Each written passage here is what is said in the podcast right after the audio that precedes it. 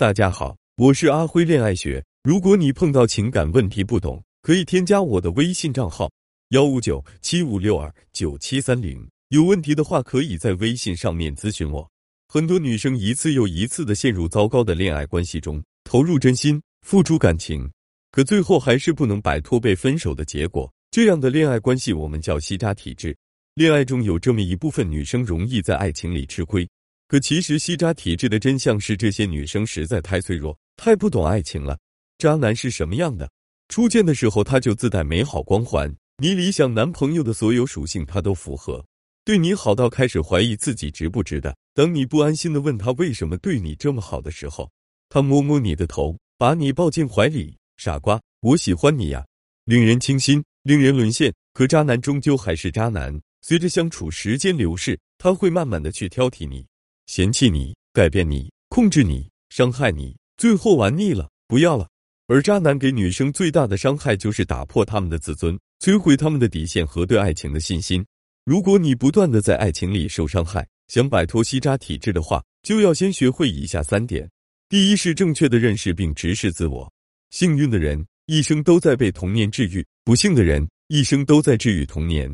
容易在感情里受到伤害的女生。往往都有一个不幸的童年，那些童年阴影潜意识里驱使着他们进入不良的关系模式和行为模式。那么这些女生都有什么样的特质呢？一不自信，时刻觉得自己不够好，没有安全感，容易对那些对自己好的人产生依赖感，并且为了维持自己得到的待遇，会对渣男的行为有一定容忍度，容易被情感操控。二过度自信，带着拯救情怀和母性光辉，能知道渣男的行为有哪些不对。但是相信自己能改变对方，这种人童年可能极度缺乏关爱，所以把对方当做自己的投影，想弥补自己缺失的关爱，比如老妈子管这管那，我都是为你好。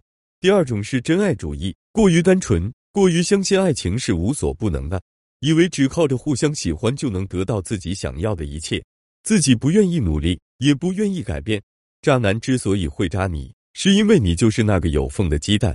他们在你这里看到了有机可乘，所以像苍蝇一样蜂拥而来。先从自身的问题开始找起，然后逐渐的完善和提升自我。因为只有自己坚强了，才能在爱情里无懈可击。第三种是增加对方伤害你的成本。容易遇到渣男，被渣男伤害的女生还有一个共性，那就是脆弱。脆弱可以分为两部分：一是防护差，也就是自我框架不强；二是修护差，也就是自我心理调节能力弱。自我框架不强怎么理解呢？就是你没有坚强的底线，原则性不强。渣男一开始做了让你不开心的事，你想着忍忍就过去了，忍了。渣男做了冒犯你的事情，你也忍了。后来他变本加厉到你忍受不了的程度，你开始控诉他为什么对你这么不好。可其实他的渣也是你一手惯出来的。而脆弱则是面对感情的变动和伤害，很难去调节自己的心情，要么就是感觉天塌了，自己怎么也没办法活下去了。要么就是控制不住，想抽刀就和渣男拼命。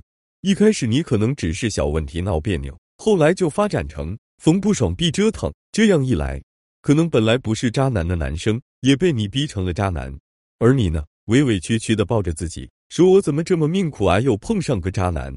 所以呀，亲爱的姑娘们，要建立自己的框架，增强自己的受挫能力，让自己变得坚强起来，这样你不会轻易被渣男伤害。也不至于把好好的男人逼成了渣男。第四点是认真去爱，也保护好自己。其实我们每个人生活在这个世上，或多或少都会有些不够完美。可能你曾经的经历让你不敢勇敢去爱，可能你对爱情不够了解，以至于不懂得如何去爱。爱是一种可以学习的能力。